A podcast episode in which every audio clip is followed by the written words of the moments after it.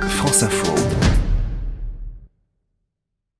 Il paraît que l'Amazonie, ce n'est pas qu'en Amérique du Sud, il y en a aussi une dans les Landes, mais pour la découvrir, il faut prendre un bateau. Donc là, on est au bord du lac.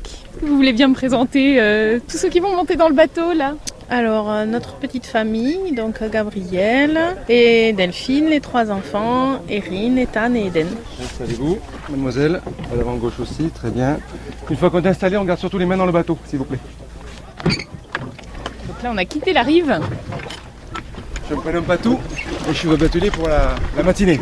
Alors, on va découvrir ensemble que le lac qui est régulé va se jeter à la mer par un petit courant. C'est avec du bois Euh, qu'on a fait ça C'est avec du bois qu'on a fait ça, oui, effectivement, ce sont des rames.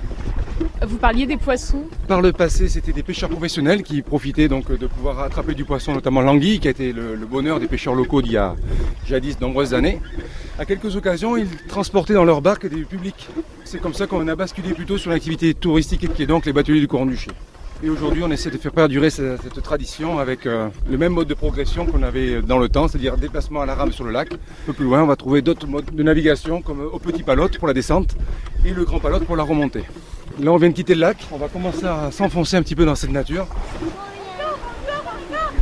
Et là, attention le rapide. Il Euh, y a un petit cadavre Fais attention de ne pas l'écraser Ça te plaît, Ethan Oui, il y a des arbres, il y en a quelques-uns qui sont dans l'eau. Puis il y a des branches au-dessus de nous aussi, des feuillages qui nous cachent le ciel presque. Ouais, et c'est beau. C'est très bien, c'est très agréable.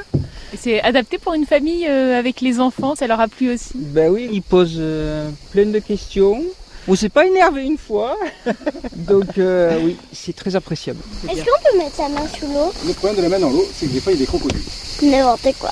Et pas tout quand on a fini la, la balade comme ça et qu'on a ramé pendant euh, 8 km aller-retour, on a perdu combien de, de calories On les calcule pas, hein. on va retourner manger un petit peu, faire une petite sieste de réparatrice et puis cet après-midi on repartira pour 3 heures ou 4 heures. Certains nous disent pourquoi un petit moteur électrique c'est pas plus adapté, on préfère garder cette authenticité. Ça aurait nettement moins de charme. J'en suis persuadé. C'est vrai qu'aujourd'hui, pour moi, du moins, la balade était très reposante. Promis, demain, je donnerai de ma personne en me mettant à la pelote basque.